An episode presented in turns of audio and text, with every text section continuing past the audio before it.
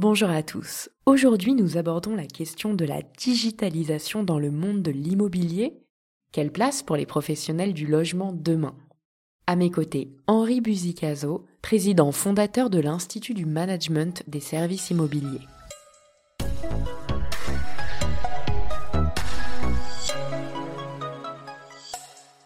Henri, ma première question, en 2022, quels sont les avantages de passer par un professionnel de l'immobilier? Est-ce que les Français ont des attentes particulières? Les Français en 2022 ont sans doute deux attentes particulières et je crois vraiment que les agents immobiliers y répondent et y répondront. La première, c'est une inquiétude liée à la transition environnementale. Quand on achète un logement aujourd'hui, il faut savoir quelle est sa performance, euh, il faut savoir quels travaux on va devoir y engager pour euh, le mettre à un bon niveau de performance, que ce soit pour l'habiter ou pour le louer. Donc il faut être conseillé là-dessus, il faut une totale transparence sur le bien et il faut savoir aussi quel est l'impact sur la valeur du bien. Quand il est mal classé au plan énergétique, même sur un marché tendu, on ne va pas l'acheter le même prix. La deuxième préoccupation, vous voyez, elle est renforcée par la guerre en Ukraine, l'économie mondiale elle est bouleversée, c'est la fixation des prix. Aujourd'hui, je pense qu'aucun particulier ne peut euh, bien fixer le prix euh, de vente de son logement ou savoir s'il achète au bon prix. Il faut compter sur un agent immobilier qui lui va analyser toutes les données. Très bien, et avec l'essor du digital, quel changement pour la profession immobilière?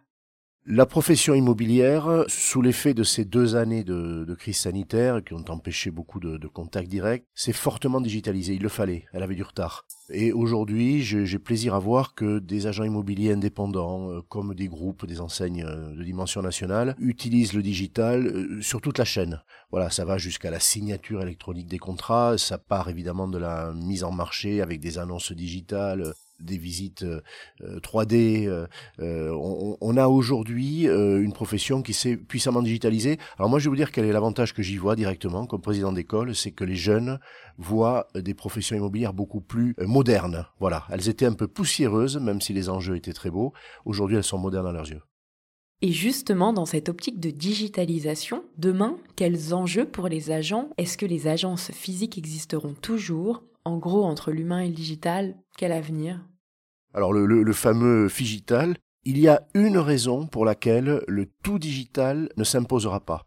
Le tout digital, ce serait euh, plus de rencontres avec l'agent immobilier, on a des contacts euh, avec des euh, liens numériques, avec des appels téléphoniques. J'y crois pas du tout. Je crois que dans la chaîne de valeur, le digital va très très loin désormais, mais on est sur des métiers liés à la confiance qu'on va faire à quelqu'un qui va vous conseiller pour des enjeux considérables. Cette confiance, elle ne se fonde que lorsqu'on a face à soi quelqu'un, voilà, avec euh, euh, une, proximité, et c'est dans sa façon de vous parler, dans sa façon de, de vous rassurer que vous, vous, allez voir si c'est la bonne personne pour faire le, le bon choix. Donc non, on aura toujours ce mix, il n'y a aucun doute qu'on soit un promoteur pour vendre un logement neuf, qu'on soit un agent immobilier, un gestionnaire, ça ne changera pas ça.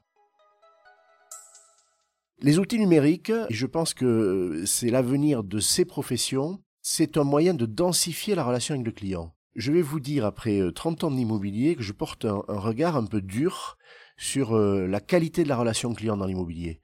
Elle n'était pas du tout euh, au bon niveau, si vous comparez à d'autres métiers qui ont beaucoup progressé, et même au service public, voyez? Je vois aujourd'hui que le digital, qu'est-ce que qu'est-ce qui produit? Par exemple qu'un syndic avec qui vous aviez souvent du mal à communiquer répond à des euh, à des messages beaucoup plus aisément, vous fait des messages d'information, vous avertit un agent immobilier qui fait des visites, euh, souvent il oubliait de vous rendre compte de ces visites.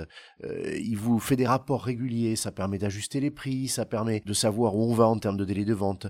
Pour moi, l'avenir à, à 10 ans de ces professions, c'est certainement un renforcement de leur rôle, parce que le marché euh, est toujours plus complexe au plan réglementaire, au plan économique, et c'est une relation client de qualité. Elle ne l'était pas, elle n'était pas de qualité suffisante. Parfait. Est-ce que vous souhaitez ajouter un dernier mot? Il y a un constat qu'on peut faire aujourd'hui, en 2022, c'est que les professions immobilières prennent des, visages euh, différents. Il y a une diversité de modèles économiques et de modèles professionnels qui s'imposent. Alors, je, vais euh, citer un modèle qui a pris une place considérable, ce sont les, réseaux euh, d'agents commerciaux indépendants, les réseaux de mandataires, hein, hein, on les appelle ainsi, même si c'est moins clair, qui cohabitent avec des agents immobiliers qu'on va qualifier de traditionnels, de classiques, avec des agences physiques, On voit aussi euh, des euh, agences très digitales. Euh, bref, il y a une multiplication de modèles et je crois beaucoup à leur complémentarité. C'est-à-dire qu'il y a une offre aujourd'hui qui s'élargit et on a le choix entre recourir à un agent commercial indépendant qui travaille sous une grande enseigne, à un agent immobilier de, proximité, à une agence digitale. Ce choix, il est heureux et il, il, ne s'éteindra pas, au contraire. Voilà, dans les années qui viennent, on va avoir d'autres modèles euh, économiques et professionnels qui vont apparaître. Merci beaucoup Henri d'avoir répondu à nos questions. Si vous avez aimé cet épisode, n'hésitez surtout pas à le partager autour de vous. C'était l'immobilier décrypté par Se Loger.